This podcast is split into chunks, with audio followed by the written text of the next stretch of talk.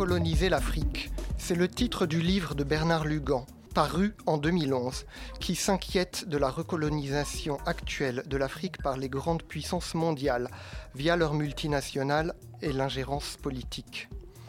Il y affirme que, ouvrez les guillemets, un demi-siècle après les fausses indépendances, la véritable libération de l'Afrique est à la fois nécessaire et urgente. En 2015, Arthur Manuel, autochtone de Colombie-Britannique, propose lui de décoloniser le Canada dans son livre Unsettling Canada, A National Wake-up Call, où il dresse un chemin pour une économie indigène durable. Mais ces mots signifient-ils la même chose? La décolonisation proposée par Bernard Lugan pour l'Afrique et celle que propose Arthur Manuel pour le Canada sont-elles les mêmes? En Afrique, la mainmise des autres continents est une réalité indéniable. Pour exemple, 15 pays d'Afrique partagent comme monnaie le franc CFA dont le cours est défini par la France en fonction de l'euro, ce qui les prive de facto de politique monétaire propre. Mais si cette mainmise n'a jamais cessé depuis la colonisation par l'Europe, les Blancs ont presque tous quitté le continent. L'Afrique du Sud étant le pays où ils sont restés le plus nombreux, 8% de la population. Pendant ce temps, en Amérique, la Bolivie, avec 55% d'Amérindiens, est le seul pays à compter plus d'une moitié d'autochtones dans sa population. Bien sûr, il ne s'agit pas dans les propos d'Arthur Manuel de chasser les descendants d'Européens du Canada. Il s'agit d'une décolonisation économique avant tout, politique aussi et culturelle. Car la réalité des oppressions néo- et post-coloniales est bien là, en Amérique, où le président Trump a relancé les oléoducs Keystone XL et Dakota Access qui menacent les eaux potables des autochtones, comme en Afrique, où les plantations de palmiers à huile remplacent les forêts primaires et privent les paysans de leur culture vivrière. Mais alors, comment en est-on arrivé à ces réalités, à ces situations, à la fois si semblables et si différentes, sur ces deux continents dont l'exploitation par les Européens a commencé au même siècle, au XVe siècle, appuyé par les bulles papales qui ont fourni une justification morale à l'asservissement et la colonisation des peuples non chrétiens habitant les nouvelles terres découvertes. Faut-il, quand on regarde l'histoire, parler de la colonisation ou des colonisations, considérant continent par continent, région par région, voire pays par pays? Pour essayer de répondre avec nous à cette question, nous avons parmi nous Yves Charby, professeur émérite de démographie à l'université Paris-Descartes. Yves Charby, bonjour. Bonjour. Alors je vais vous laisser euh, vous présenter un peu plus et présenter votre publication. Vous avez publié un livre. Oui, qui vient de paraître, un, livre coécrit avec euh, Marise Guémard aux presses universitaires de France et qui s'intitule La bombe démographique en question. Évidemment, on ne va pas parler de ce livre, mais vous pouvez quand même nous dire deux, trois mots euh, dessus. J'étais très intéressé par votre intervention que je trouvais excellente sur justement la mise en perspective de la colonisation dans la longue durée d'abord et puis dans la réalité économique actuelle. Euh, ce que j'ai fait dans ce livre, c'est exactement ça, c'est de dire on ne peut pas parler que de la bombe démographique et éternellement s'interroger sur les chiffres sans se poser la question des pourquoi. Les pourquoi économiques, les pourquoi sociologiques, les pourquoi anthropologiques et les pourquoi politiques, évidemment.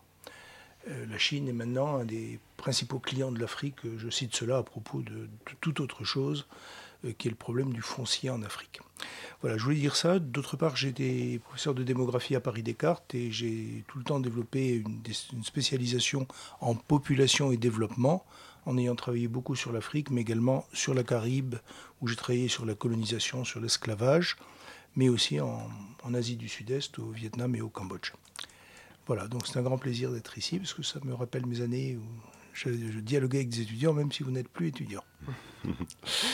Merci. Bon, alors on va être très impoli avec vous, Yves Charby, aujourd'hui, parce qu'on va pas vous donner la parole tout de suite. On va d'abord faire une remise en contexte. Je vais donner la, la, parole à Émile pour la première remise en contexte, une chronologie un peu du début de ces colonisations. Oui, parce que quand on pense à la colonisation, on pense peut-être d'abord au moment euh, si mal nommé des grandes découvertes, et avant tout à 1492, date choisie euh, pour inaugurer un nouveau temps de notre histoire, et donc qu'on est obligé d'imaginer comme l'avènement de la modernité.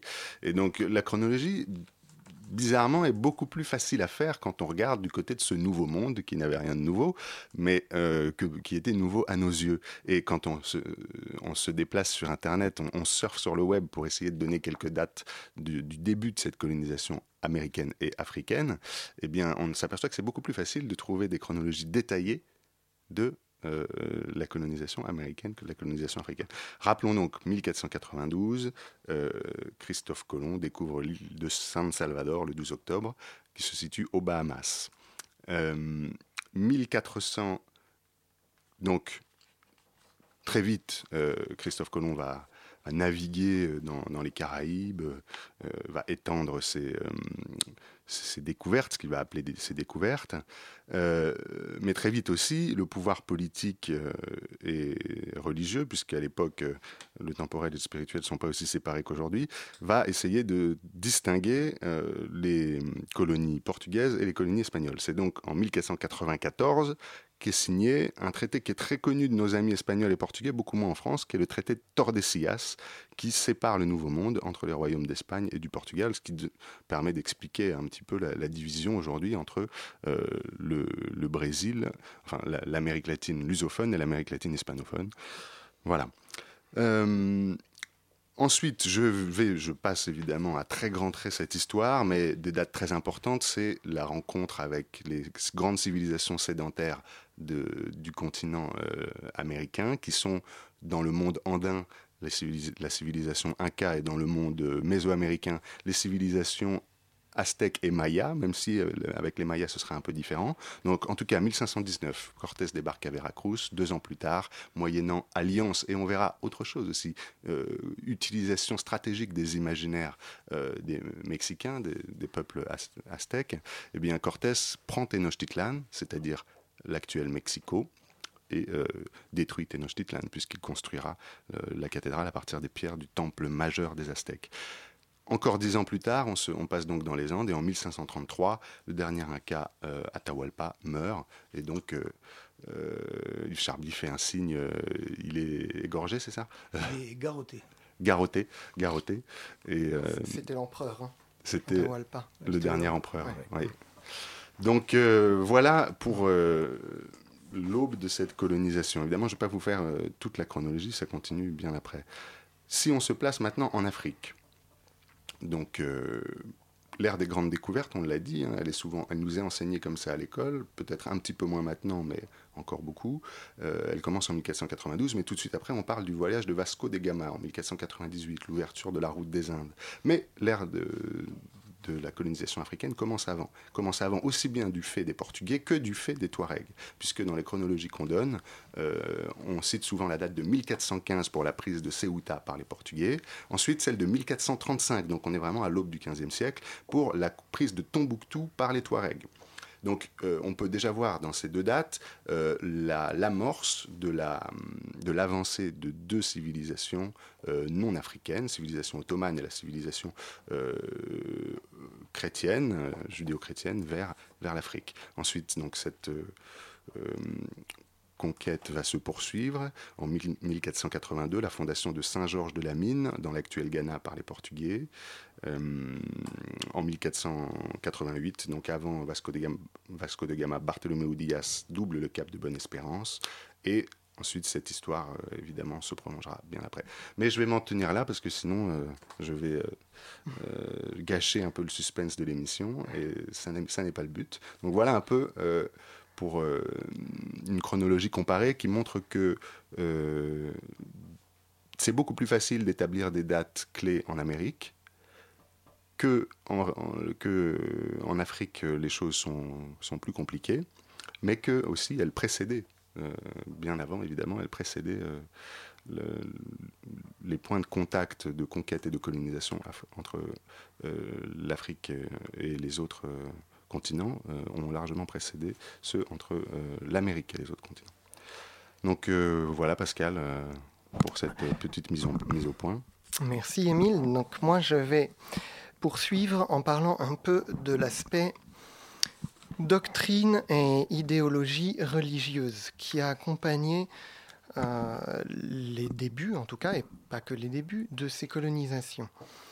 Euh, donc, tu as parlé, Émile, du traité de Tordesillas en 1494, qui est un petit peu connu aujourd'hui d'ailleurs grâce à la série Borgia aussi. Mais en fait, il fait suite à une longue série de bulles papales tout au long du XVe siècle. Alors, on pourrait considérer que la première, c'est en 1442, la bulle Ilius Qui, émise par le pape Eugène IV, qui entérine les conquêtes portugaises en Afrique. Donc, début de reconnaissance par l'Église des, conquêtes et, de ce qui deviendra la, colonisation.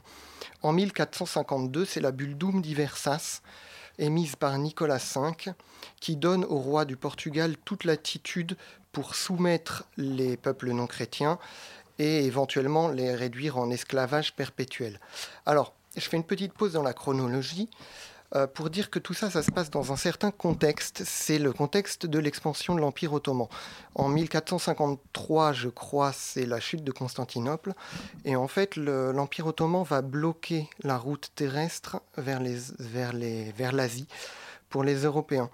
Et donc, les Portugais vont chercher à hum, contourner l'Afrique par la mer pour arriver à l'Asie. Et l'Église va en même temps y voir une euh, opportunité de prendre à revers les musulmans et, euh, et de faire des nouvelles conversions euh, dans les, nouvelles terres, entre guillemets, donc en Afrique. Alors, en 1455, c'est la bulle Romanus Pontifex qui concède au Portugal l'exclusivité du commerce avec l'Afrique et en espérant de nouvelles conversions si besoin par la soumission.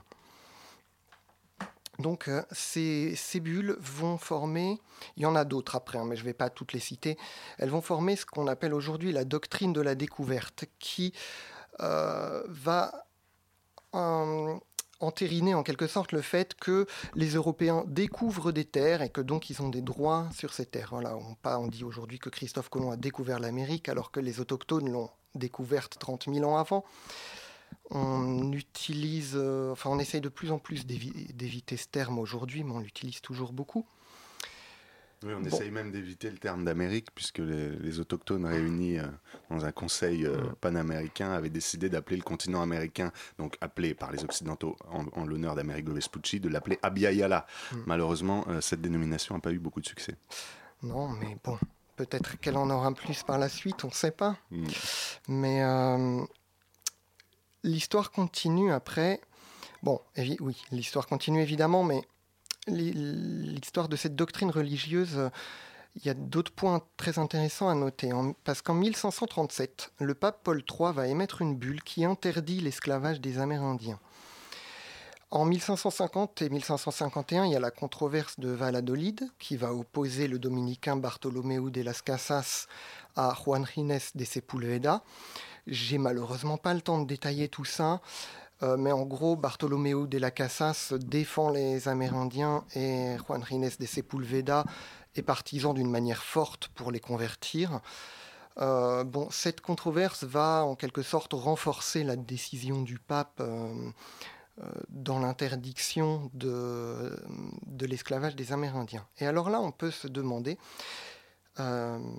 parce que, en fait, oui, Beaucoup de gens aujourd'hui euh, et par la suite ont reproché à, à Las Casas d'avoir euh, du coup euh, renforcé l'utilisation des esclaves noirs en Amérique. Alors c'est un peu débattu, a priori il n'aurait pas lui-même euh, proposer qu'on utilise des esclaves noirs au lieu de la main-d'œuvre amérindienne. Euh, bon, c'est un peu débattu, mais tout est-il que ça a effectivement renforcé cet esclavage? Et alors on peut se poser une question, c'est pourquoi l'Église qui a interdit l'esclavage des Amérindiens n'a pas interdit celui des Noirs? Alors il y avait eu une première tentative de l'interdire par Eugène IV en 1437 je crois, mais finalement ça n'a jamais été respecté et l'Église a en quelque sorte retourné sa veste. Et en fait, là, il faut euh, examiner un mythe biblique qui a été un peu euh, enrichi, un peu détourné. Alors je vais le raconter rapidement. Euh, Noé, qui a sauvé l'humanité du déluge, a trois enfants, Japheth, Cham et Sem. Il a planté de la vigne et un soir, il boit son vin, s'enivre et ivre dans sa tente se dénude. Son fils Cham le voit nu et va le dire à ses frères Japheth et Sem. Alors, selon les versions, les interprétations, en fait, il aurait peut-être violé son père, ou peut-être qu'il s'en serait simplement moqué. Tout est-il que le lendemain, quand Noé apprend ce que Cham a fait, il maudit son fils Canaan, donc le fils de Cham, Canaan, et il dit qu'il soit parmi ses frères l'esclave. Et euh, il a été ajouté à, ce mythe biblique que Canaan serait devenu noir et que ses descendants auraient peuplé l'Afrique. D'où cette justification idéologique d'utiliser les Africains comme des esclaves. Alors, juste avant de repasser la parole à Émile, euh, j'ai regardé dans une Bible et bon, c'est l'édition du une édition du XXe siècle, traduction française, mais en tout cas, il n'est pas mentionné que Canaan ou Cham soit devenu noir et a peuplé l'Afrique. Euh, Émile, tu, va nous présenter un peu la doctrine, mais du côté des colonisés. Oui, alors euh, avant peut-être, euh, c'était un passage du livre d'Yves Charby qui concerne euh, ce prélèvement démographique, si on peut l'appeler comme ça en termes scientifiques, mais qui a constitué la traite des Noirs. Euh, donc en 1533, le pape Paul III condamne au contraire toute forme d'esclavage, euh, nous dit Paul Charby, Yves Charby pardon, à la page 45. En 1550, en 1550, la controverse de Valladolid conclut que les Indiens ne pouvaient être réduits en esclavage contrairement aux Africains.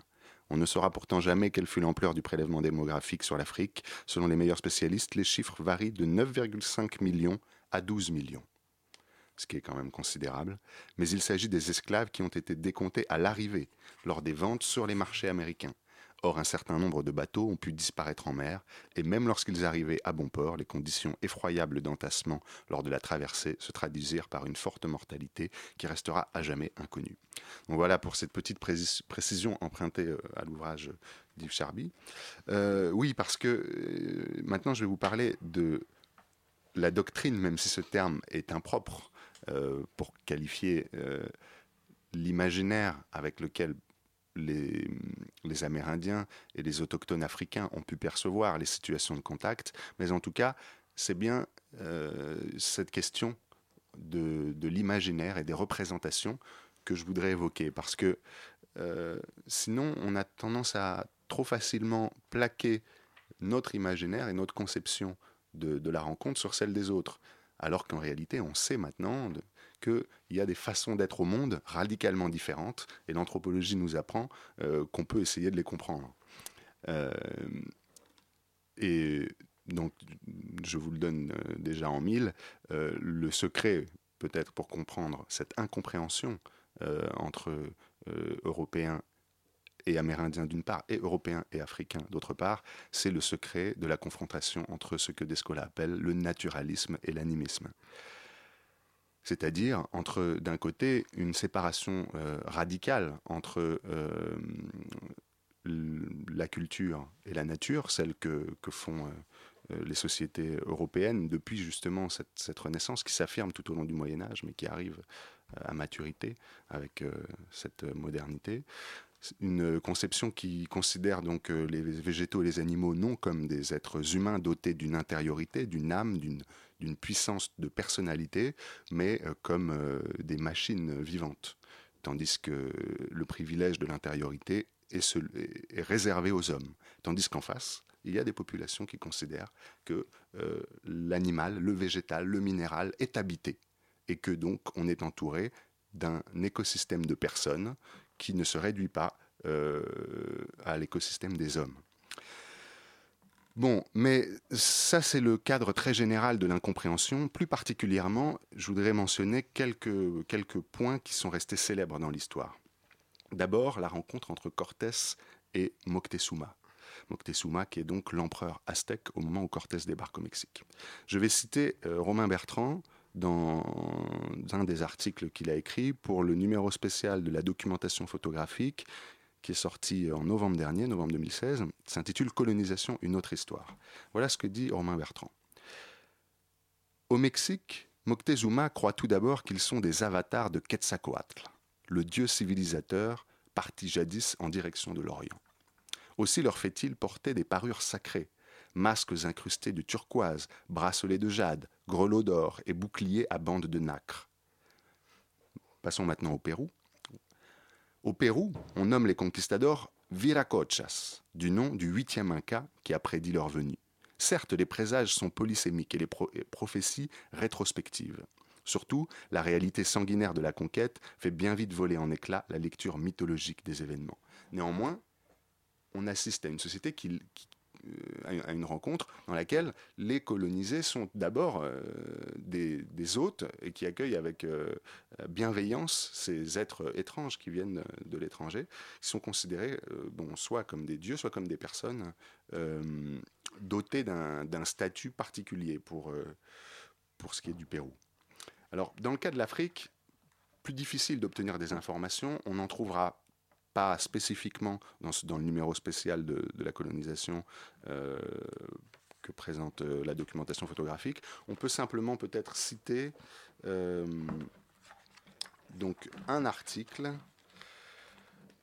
qui s'intitule Arbaga, la domestication rituelle des Blancs, alors qui concerne une colonisation, une situation de contact beaucoup plus tardive entre l'empire colonial français, hein, sous la Troisième République, et une île au large de la Guinée actuelle, l'île de Tombeau.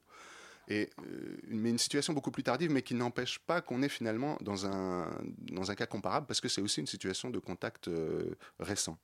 Et donc euh, là, on, voit les, les, autochtones de l'île de Tombeau utiliser leurs pratiques rituelles et religieuses comme outil de préservation de, de, leur culture, pour le dire vite, mais de leur, de, leur spécificité, de leur spécificité, de leur monde, et finalement comme outil de résistance. Voilà ce que nous dit Romain Bertrand, parce qu'aucune autre euh, façon de résister n'est possible.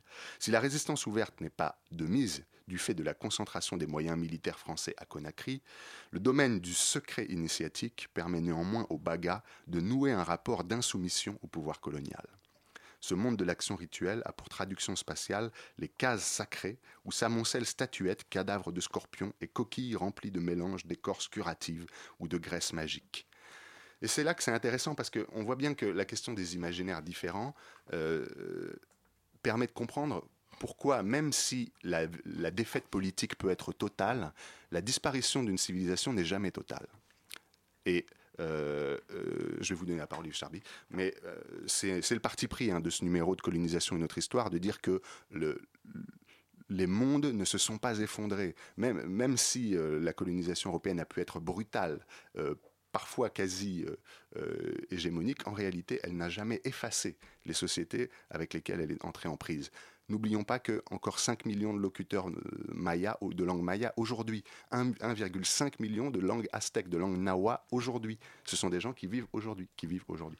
Et euh, l'imaginaire, même s'il se traduit par exemple dans la chrétienté catholique euh, au Mexique, par exemple, en Amérique latine, eh bien, il survit.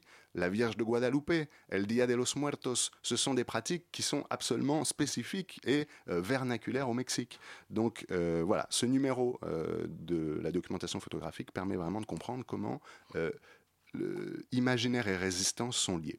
Yves Charby, vous vouliez réagir? Tout à fait, je partage tout à fait ce que vous avez dit et effectivement, euh, je voudrais ajouter deux points. Euh, le, rapport à l'autre, tel qu'il s'est dessiné au moment du, contact, était paradoxalement renforcé par des événements parfaitement objectifs. Et l'événement parfaitement objectif, c'était notamment le fait que euh, si les s'ils ont cru au Mexique à la venue du Dieu, au retour du Dieu, c'est parce qu'il y avait eu plusieurs choses, et notamment une inondation dans la lagune de Mexico, la naissance de Siamois, des événements étonnants comme cela qui ont abouti à des, tempêtes, le passage d'une comète, etc. Donc on est bien dans une logique où les représentations spécifiques du pays, des autochtones aboutissent à une véritable projection sur euh, les envahisseurs qui, effectivement, comme vous le dites, ont été reçus très bien. L'autre point sur lequel je voulais intervenir rapidement, vous avez tout à fait raison, la question c'est le syncrétisme. Euh, on le voit bien aussi dans la Caraïbe, il y a un dieu indien qui, est également Saint-Michel. Enfin bref, toute une série de, rapprochements très forts qui permettent de survivre en fait d'une certaine manière. la troisième chose que je voulais dire très brièvement, c'est que les bagas euh, il, y a, certes la dimension anthropologique, mais il y a aussi une structure tout à fait particulière. C'est une société acéphale. Et donc, dans une société acéphale, c'est-à-dire sans tête, sans, tête sans, sans, structure hiérarchique pyramidale, elle tient sur des structures familiales et sur les individus. Et la religion, c'est évidemment le ferment. Alors, de ce, de ce fait, euh, il y a un très bon exemple, c'est que quand les, les Peuls ont voulu islamiser dans les années 50-56 les Bagas, ils ont torturé les Bagas pour révéler les secrets, ils les ont démolis. Exactement ce qu'on raconte euh, sur la, période préalable. Voilà, juste une parenthèse qui n'a rien à voir, mais c'est tout à fait révélateur aussi. Ce qu'ont fait les Allemands à Varsovie, c'est qu'ils ont commencé par défenestrer le piano de Chopin. Ça vous en dit long sur l'importance de la culture. Oui, bien sûr.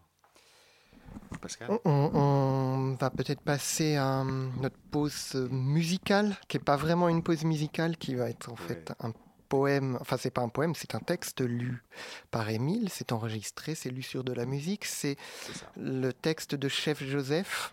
C'est ça. Tu, tu, en dis deux mots? Euh, Peut-être que je, je, laisse les auditeurs écouter, je, je présenterai ensuite.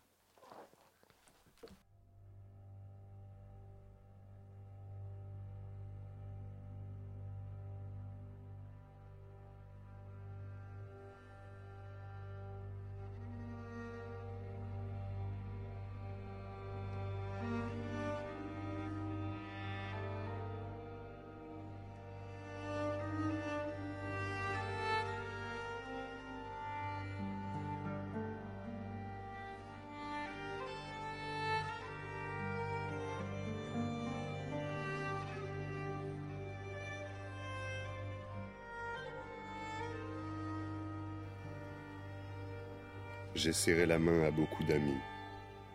Mais il y a des choses que je veux savoir et que pas un ne semble capable d'expliquer.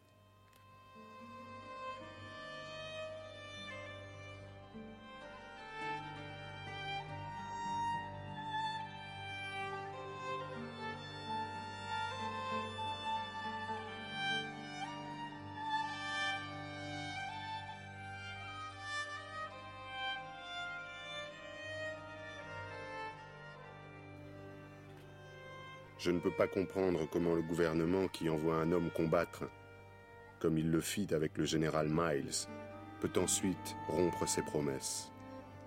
Un tel gouvernement a quelque chose de mauvais en lui.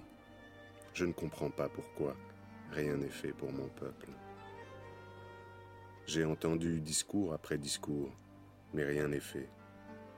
Les bonnes paroles ne servent à rien s'il n'en sort quelque chose. Les paroles ne me rendent pas mes morts. Elles ne me rendent pas mon pays, envahi aujourd'hui par l'homme blanc. Elles ne protègent pas la tombe de mon père. Elles ne me rendent pas mes chevaux et mon bétail.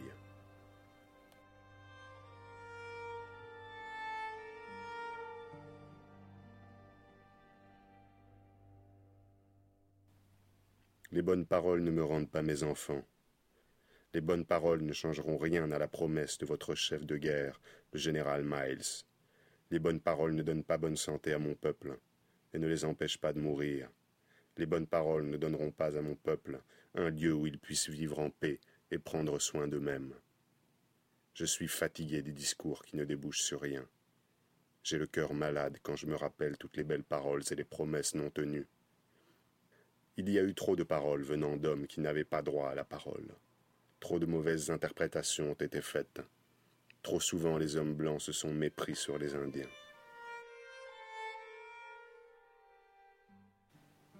Si l'homme blanc veut vivre en paix avec l'Indien, il le peut. Il n'est pas nécessaire de se quereller. Traitez tous les hommes pareillement. Donnez-leur à tous une chance égale de vivre et de croître. Vous pouvez aussi bien attendre des rivières qu'elles coulent à l'envers qu'exiger de n'importe quel homme qu'il soit content d'être enfermé et que la liberté d'aller où bon lui semble lui soit refusée. Si vous attachez un cheval à un piquet, vous attendez-vous à ce qu'il grossisse? Si vous parquez un Indien dans un coin de terre et que vous l'obligez à rester, il n'y sera pas content, il ne croîtra ni ne prospérera. J'ai demandé à certains grands chefs blancs d'où ils tenaient le droit de dire à l'Indien qu'il resterait dans un endroit alors qu'il voit les hommes blancs aller où ils veulent. Ils ne peuvent me répondre. Ce que je demande au gouvernement, c'est d'être traité comme les autres hommes sont traités. Si je ne peux pas aller dans mon propre foyer, donnez-moi un foyer où mon peuple ne mourra pas si vite.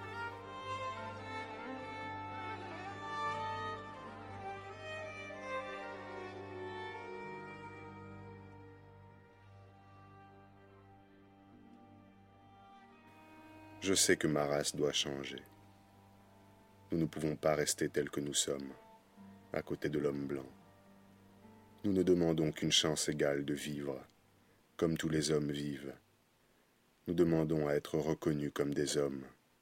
Nous demandons que la même loi soit appliquée pareillement à tous les hommes. Si un Indien viole la loi, punissez-le par la loi. Si un homme blanc viole la loi, punissez-le aussi. Rendez-moi ma liberté. Liberté de voyager, liberté de m'arrêter, liberté de travailler, liberté de faire du commerce là où je le choisis, liberté de suivre la religion de mes pères, liberté de penser et d'agir pour moi-même. Et j'obéirai à chaque loi où je me soumettrai au châtiment.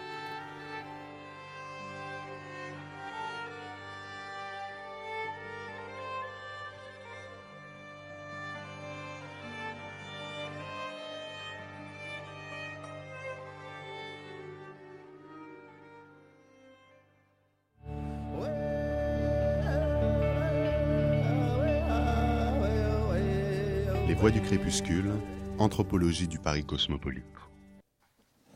Voilà, on est un petit peu ému après une telle lecture.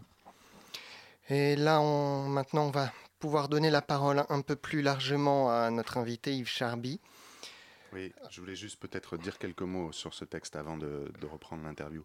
Euh, voilà, donc c'est un texte, c'est un discours euh, qui a été prononcé par euh, chef Joseph, le chef des Indiens né percé, euh, devant l'Assemblée, bon, certainement devant le Congrès, ça c'est su, sujet à caution, mais c'est un discours qui faisait suite à l'épopée des nez percés qui avaient combattu donc, le, les troupes américaines à cause de leur volonté de s'emparer de, de leur territoire parce qu'on y avait découvert de l'or.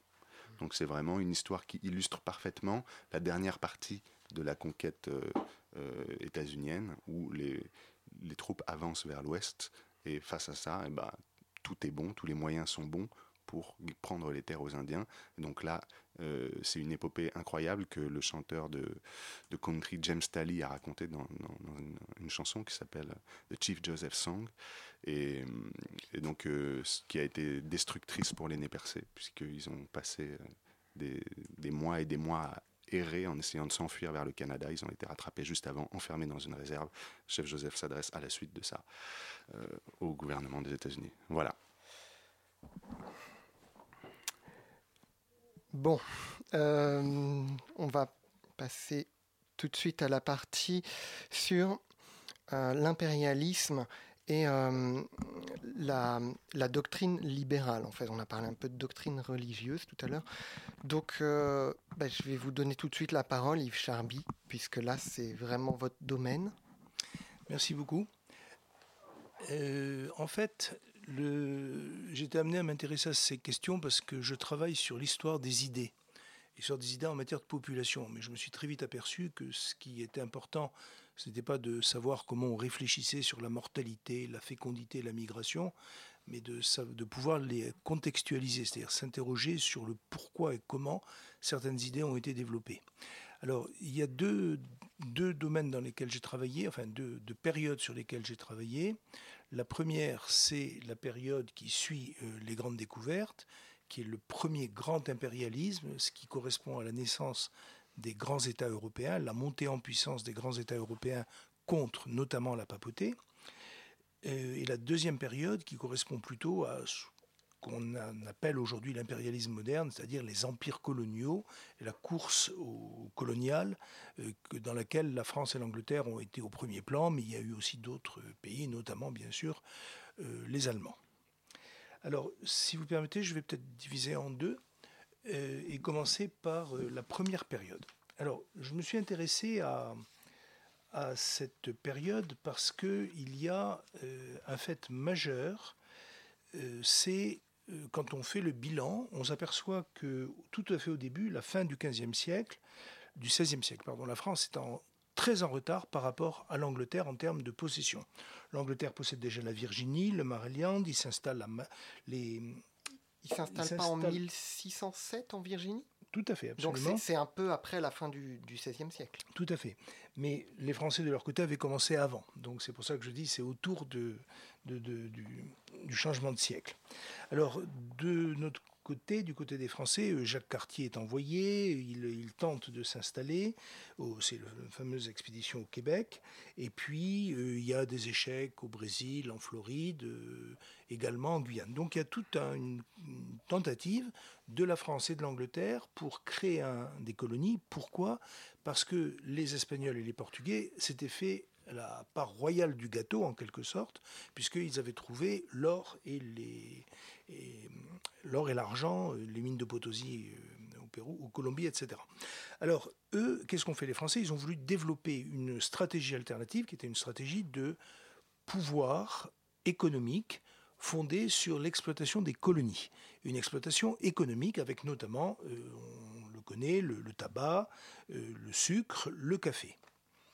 L'autre euh, stratégie, c'était évidemment aussi la traite négrière, puisqu'elle permettait de faire une traite triangulaire pour importer des esclaves dans le Nouveau Monde, dans la Caraïbe au Brésil, les fameux 9 millions, dont 4 millions et demi ont atterri dans la Caraïbe, 3 millions au Brésil et le reste, euh, le sud des États-Unis et un tout petit peu la côte euh, est du nord-est de l'Amérique latine.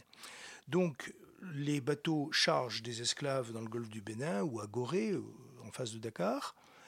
Ils transportent dans des conditions épouvantables que vous avez rappelées tout à l'heure. Au retour, ils chargent euh, essentiellement euh, des, choses très appréciées, le tabac, le café, le sucre. Et troisième partie de cette traite triangulaire, évidemment, l'envoi d'alcool et l'envoi d'armes et de bimbeloterie pour récupérer en échange des esclaves. Cette traite triangulaire, elle est extrêmement importante. On envoie ça aux Africains, c'est ça? Absolument, tout à fait, oui. Et donc, il y a une connivence avec des tribus qui font des razzias et euh, qui, ont l'habitude de toute façon de mettre en esclavage des, tribus qui sont rasiées, qui sont dominées. Euh, Petré Grenouillot, un très bon spécialiste, euh, dit que 2% à peine de la prise d'esclaves proprement dite était effectuée par des Européens. Donc ça montre bien qu'il y avait un vrai travail d'alliance avec entre groupes dominants, on va dire ça comme ça. Bien, alors l'implication immédiate de cette, de, cette aventure outre-Atlantique, c'est l'importance majeure de la marine, qu'on sous-estime totalement. Et cette importance de la marine, elle se traduit comment?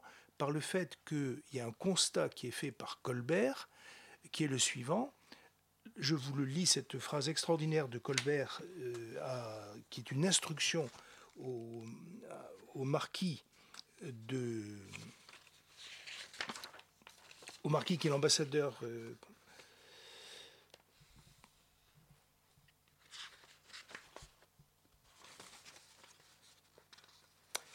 Yves pardon. Euh, je suis désolé. difficile de se retrouver dans Parce que c'est une citation vraiment extraordinaire.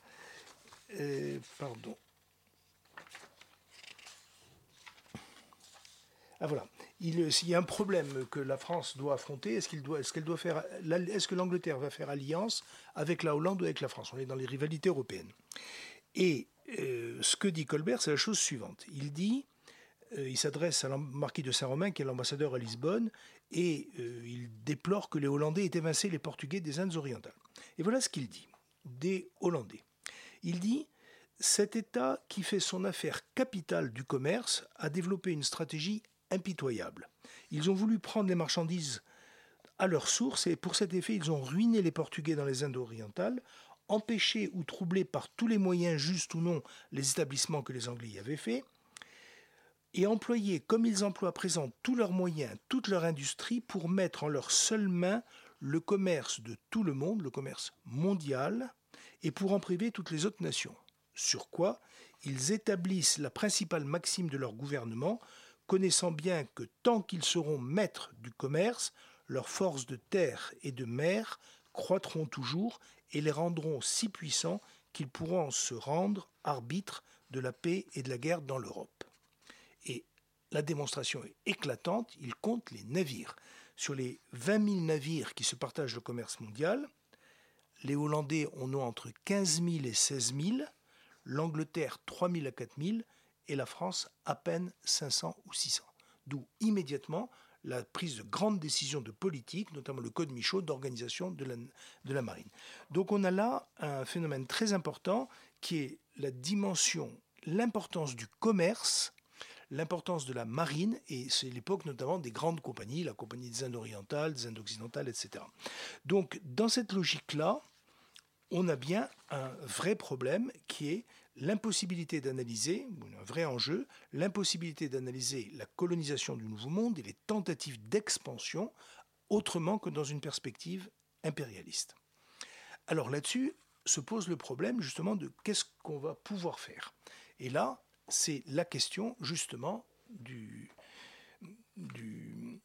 mythe de, de Canaan, avec un très beau livre que je recommande, qui est le livre de Mola Salah, qui est la suivante. Il faut, en 1685, Colbert prépare un code, qui est le code noir, qui sera promulgué après sa mort.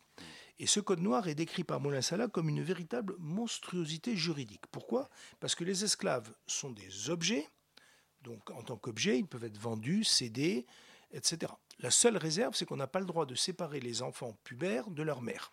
Bien. Mais par ailleurs, on dit aussi dans le même code que le, maître doit pourvoir à l'éducation, il doit évangéliser et donc euh, baptiser ses esclaves. Donc comment est-ce qu'on peut baptiser une chaise? Bien. Donc on est dans ce que Molin Salah appelle une monstruosité juridique. Et cette monstruosité juridique, voici comment il l'a décrit. Le pouvoir royal réussit cette performance incroyable de montrer que la monarchie française fonde en droit, le non-droit à l'état de droit des esclaves noirs dont l'inexistence juridique constitue la seule et unique définition légale. Tout le monde, et Molin a tout à fait raison, c'est une monstruosité juridique. Donc du coup, je me suis posé la question, alors que Colbert est un grand législateur, comment est-il possible qu'il ait produit un texte aussi absurde au regard du droit. Mais comme toujours, dans ce cas-là, il faut se demander si on a la bonne distance focale. Et le vrai enjeu, là je m'en suis aperçu, c'est que c'est absurde de vouloir considérer que le code noir a pour objectif central l'esclavage. L'esclavage n'est qu'un outil de la politique du pouvoir royal, en l'occurrence de Louis XIV, face à qui? Face à l'Angleterre. Et le vrai risque que court la France à l'époque, c'est que la Martinique et la Guadeloupe et Saint-Domingue, euh, à l'époque, euh, tombent ou fassent alliance avec qui? Avec les Huguenots. Et du coup, quand vous relisez le Code noir, vous vous apercevez que quand on parle d'évangélisation, c'est uniquement d'évangélisation dans le cadre de l'Église catholique apostolique. Il n'est pas question que les maîtres protestants puissent évangéliser leurs esclaves. Ils n'ont pas le droit d'avoir un certain nombre de, de, de, prérogatives qu'ont les autres euh, maîtres, les autres planteurs, et donc on est bien dans la même logique que ce qu'il y a en France, c'est-à-dire la persécution à l'égard des protestants. Donc quand vous regardez le Code noir comme cela, bien sûr que c'est un outil de la colonisation, la violence à l'égard des esclaves euh, qui se rébellaient était terrifiante, mais fondamentalement il faut le voir dans une perspective plus large. Voilà ce que je voulais dire sur la, relation euh, l'impérialisme, le premier grand impérialisme colonial du XVIIe siècle. Alors on va, on, va, on va manquer de temps un peu pour aborder toutes les dernières parties. Je pense que ça serait important qu'on essaye de parler un peu du choc bactériologique à la fin. Euh, bon, je, vous laisse quand même parler du, deuxième impérialisme, mais il va falloir qu'on fasse un peu vite. Alors, je m'étais posé une autre question qui était euh, celle de de ce qui se passe au 19e siècle. Alors j'ai travaillé sur les meilleurs spécialistes de l'époque, l'équivalent des énarques, des polytechniciens d'aujourd'hui, qui étaient les grands les grands publicistes de leur temps. Leurs noms sont aujourd'hui oubliés, mais sont des gens qui ont vraiment compté, qui ont influencé le pouvoir et qui en plus étaient des libéraux, c'est-à-dire libéraux libre-échangistes, qui étaient à la fois favorables à un régime orléaniste, mais aussi euh, favorables au commerce, etc. Et ce sont eux qui ont fait le premier traité de commerce avec l'Angleterre. Alors, pour faire euh, très court, qu'est-ce qui se passe au XIXe siècle, sous le Second Empire? On a un revirement massif d'une grande tradition protectionniste à, pour la première fois, l'ouverture des frontières. Et l'ouverture des frontières va poser de nouveaux problèmes pour lesquels la colonisation va devenir un enjeu. Alors, je vais peut-être euh, être beaucoup plus bref euh, sur ce sujet, mais même chose, euh, vous avez la reddition d'Abdelkader en 1847, et puis toute une politique qui se déploie euh, au Sénégal avec Fédère, dans la Conchinchine, Madagascar, etc. Alors, quel était l'enjeu? Ben, L'enjeu était très simple, c'est que quand on regardait la population de l'Angleterre et des colonies, quand on regardait la population de la France et des colonies, la France avait 37 millions d'habitants, l'Angleterre 29, on était plus nombreux, mais sur le territoire principal. Quand on additionnait les 44 millions de, des colonies françaises, elles pesaient bien lourd en, en face des 150 millions des colonies britanniques. Donc il y avait un déséquilibre massif. Et se pose la question, au moment où la France subit le problème de la, de la dénatalité, de, des besoins de main-d'œuvre pour tenir le choc de la concurrence industrielle. Mais en même temps, comment peupler les colonies? Puisque les colonies avaient besoin d'être peuplées. Et là, il y a un deuxième élément tout à fait important, c'est la guerre de sécession américaine en 1866, où se produit une famine de coton. Famine de coton, puisque le coton n'arrive plus, en pleine révolution industrielle, c'est une catastrophe. Qu'est-ce que l'on envisage à ce moment-là? Pour la première fois, on se dit, le meilleur atout de la France, c'est l'Algérie parce que les terres, les conditions climatiques sont tout à fait favorables. Et donc se monte toute une, stratégie qui va consister à créer un axe Paris-Alger, que reprendra De Gaulle sous le titre Dunkerque-Tamanrasset, pour faire pièce à un axe Bombay-Gibraltar. Et donc, on est bien dans deux logiques de stratégie autour d'enjeux économiques, la colonisation servant évidemment à alimenter les marchés et à déboucher des produits. voilà, on est, on est vraiment très limité en temps, mais on voit venir effectivement un peu euh, la grande phase de colonisation de l'Afrique qui va commencer à battre son plein à partir de 1885, le Rumble for Africa. Bon, on n'a malheureusement pas le temps de détailler tout ça. Euh, on va passer à la, à la chronique d'Émile sur euh, le, les mémoires de Géronimo, qui va être assez rapide, et après on parlera un peu de la démographie et du choc bactériologique. Oui, alors je, vais faire un teaser de chronique, et puis la, chronique dans sa version intégrale sera disponible sur la page des Voix du Crépuscule, euh, que vous connaissez bien, parce que ce serait dommage d'empêcher notre invité de s'exprimer sur cette question importante du, de ce qu'on a appelé le choc bactériologique ou choc microbien. Donc euh, pourquoi parler de Geronimo? Parce que euh, d'une certaine façon, il incarne le destin, à lui seul un peu le destin des Indiens d'Amérique et euh, le, destin des, autochtones face à, cette deuxième forme d'impérialisme dont parlait Yves Charby, cette colonisation extrêmement brutale de la fin du XIXe siècle, concomitante de la deuxième révolution industrielle et du triomphe de l'économie capitaliste. Voilà, donc ça, je pense que ça justifie à soi seul euh, le fait d'en parler. Euh, autre chose, condition nécessaire mais non suffisante, il fallait que Géronimo euh, se soit exprimé. Or, on dispose des mémoires de Géronimo. Géronimo s'est exprimé. Il a été interviewé longuement à la fin de sa vie à Fort Steele, alors qu'il était détenu comme prisonnier de guerre. Il a donc été interviewé par un inspecteur général de l'éducation de l'Oklahoma et il a raconté sa vie.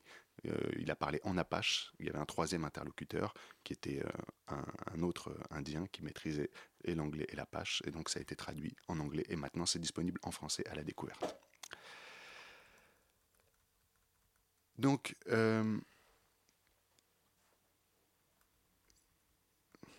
j'hésite à rentrer directement dans mon texte parce que si j'en rentre, je ne vais pas en sortir. Mais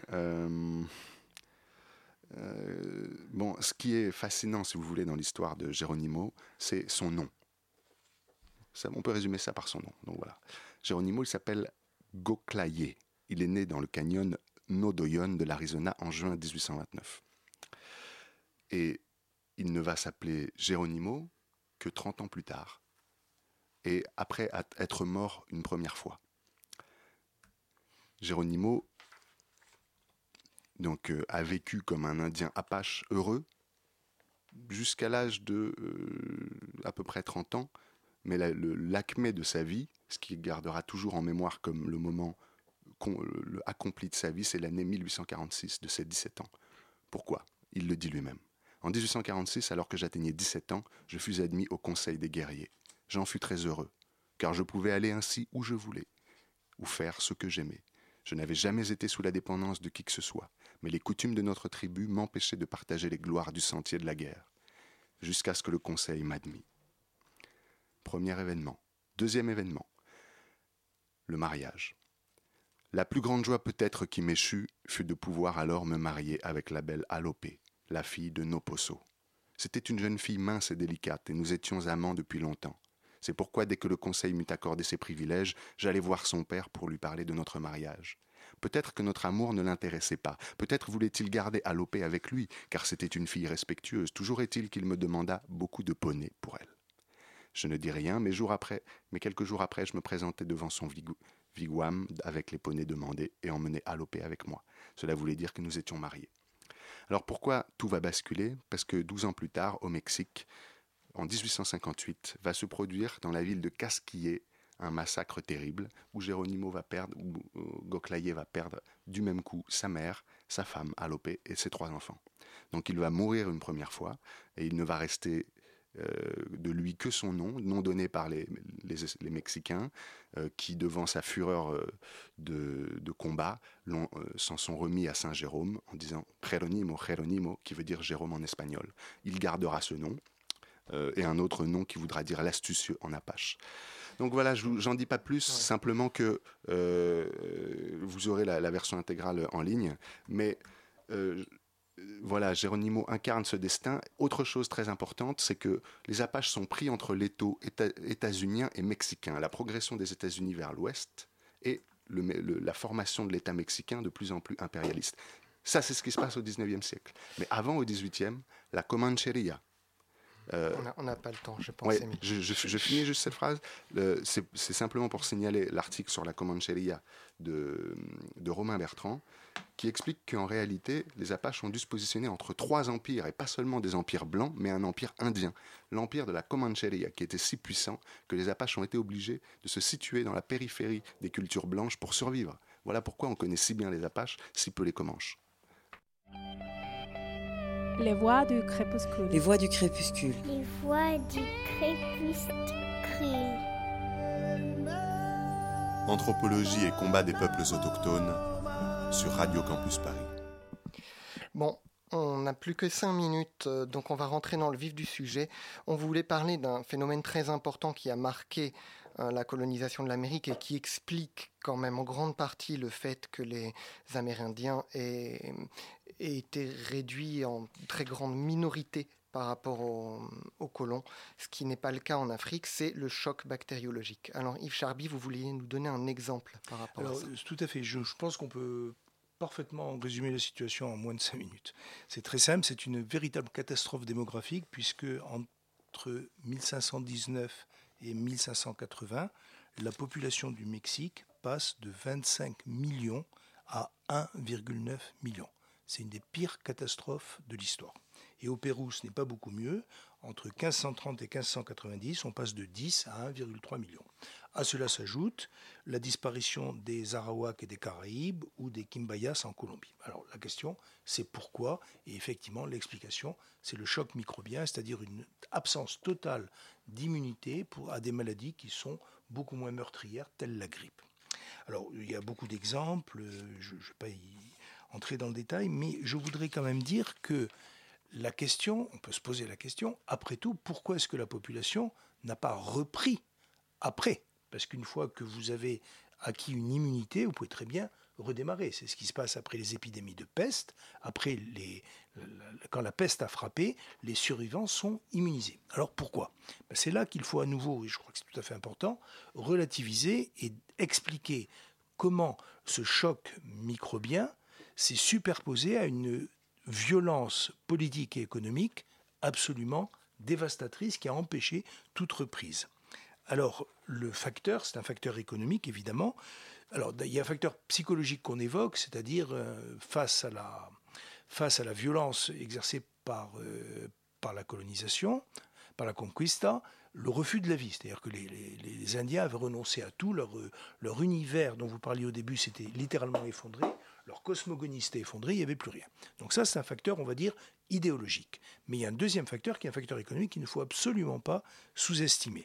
Ce qui est se passé euh, au moment des Incas, c'est un système extrêmement bien établi de complémentarité entre les hauts plateaux et les montagnes, avec la, culture du, de, la viande, de la laine des lamas, et dans les plaines en bas, la culture du maïs et du coton. il y avait donc des échanges contents qui étaient en plus régulés par le grand Inca qui, qui ouvrait ses réserves en cas de, de mauvaise récolte et de famine.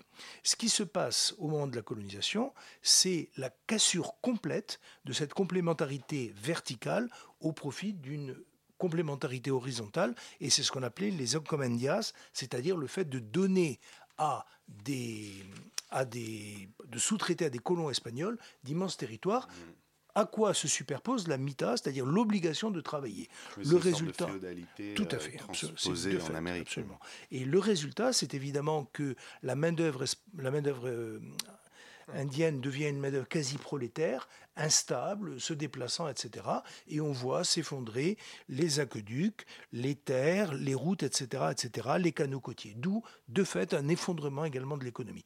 Donc on voit bien que le choc microbien a été puissamment étayé par un choc politique, un choc économique et un choc idéologique. Merci. Ouais, ça, ça illustre. Bon, très rapidement, dans un cours d'espagnol, il n'y a pas très longtemps, euh, on, est arrivé à parler de la, mortalité, de la disparition, entre guillemets, des Amérindiens. Et un, élève a dit, oui, mais bon, ils ont été beaucoup tués par des maladies. Et tout de suite, le professeur a réagi en disant, non, non, mais ça a été un génocide, faites attention à ce que vous dites. ça illustre un peu ça, qu'on ne peut pas exonérer euh, non plus les Européens de la violence qu'ils ont commise. Oui, vous êtes d'accord, vous souscrivez à cette analyse, je, je, suis un, je, suis un, démographe qui travaille sur les questions de population et développement. Donc pour moi, toutes ces dimensions sont absolument essentielles pour comprendre ce qui se passe. Mm-hmm. Merci beaucoup Yves Charby. Merci à vous. Euh, on, peut peut-être, on a peut-être le temps de rappeler le, titre du livre? Oui, bien sûr. Charby. Donc c'est La bombe démographique en question aux presses universitaires de France et c'est coécrit par Marise Guémard et Yves Charby. Voilà, on va passer la main à l'émission suivante.